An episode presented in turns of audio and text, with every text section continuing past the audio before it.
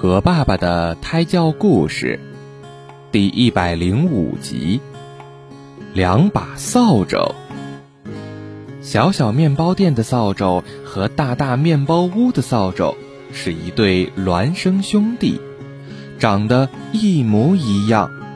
他们是同一个师傅同一天做的，同时在同一家杂货店买的。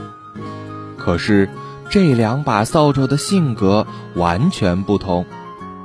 小小面包店的扫帚很勤快，每天老爷爷带着它把店里店外打扫得干干净净。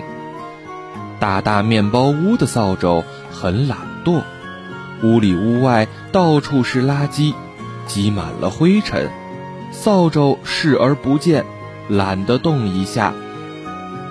勤快扫帚爱整洁，每次扫完地，自己也洗个澡，用了一个月，好像是新买的一样。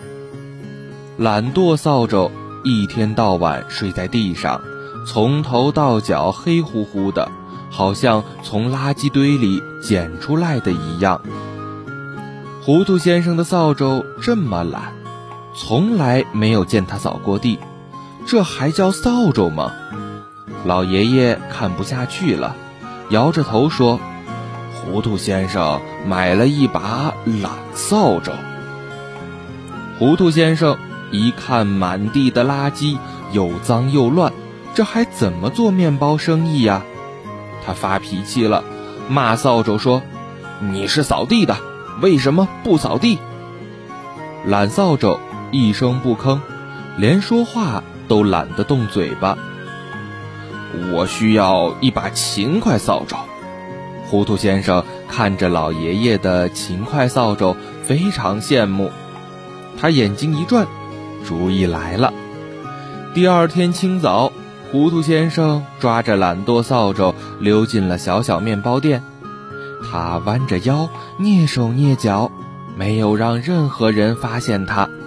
他放下懒惰扫帚，拿上勤快扫帚，飞快地跑回了家。懒惰扫帚换成了勤快扫帚，糊涂先生很高兴。他把勤快扫帚一丢，下命令道：“扫地。”勤快扫帚不理糊涂先生，靠在墙角生闷气。糊涂先生躺在椅子上抽烟。过了一会儿。他发现地上还是那么脏，勤快扫帚不勤快，糊涂先生很失望。勤快扫帚变成了懒惰扫帚。两把扫帚，高矮胖瘦一个样子。老爷爷不知道糊涂先生换了扫帚，他像平时那样带着扫帚搞卫生，店里店外扫得干干净净。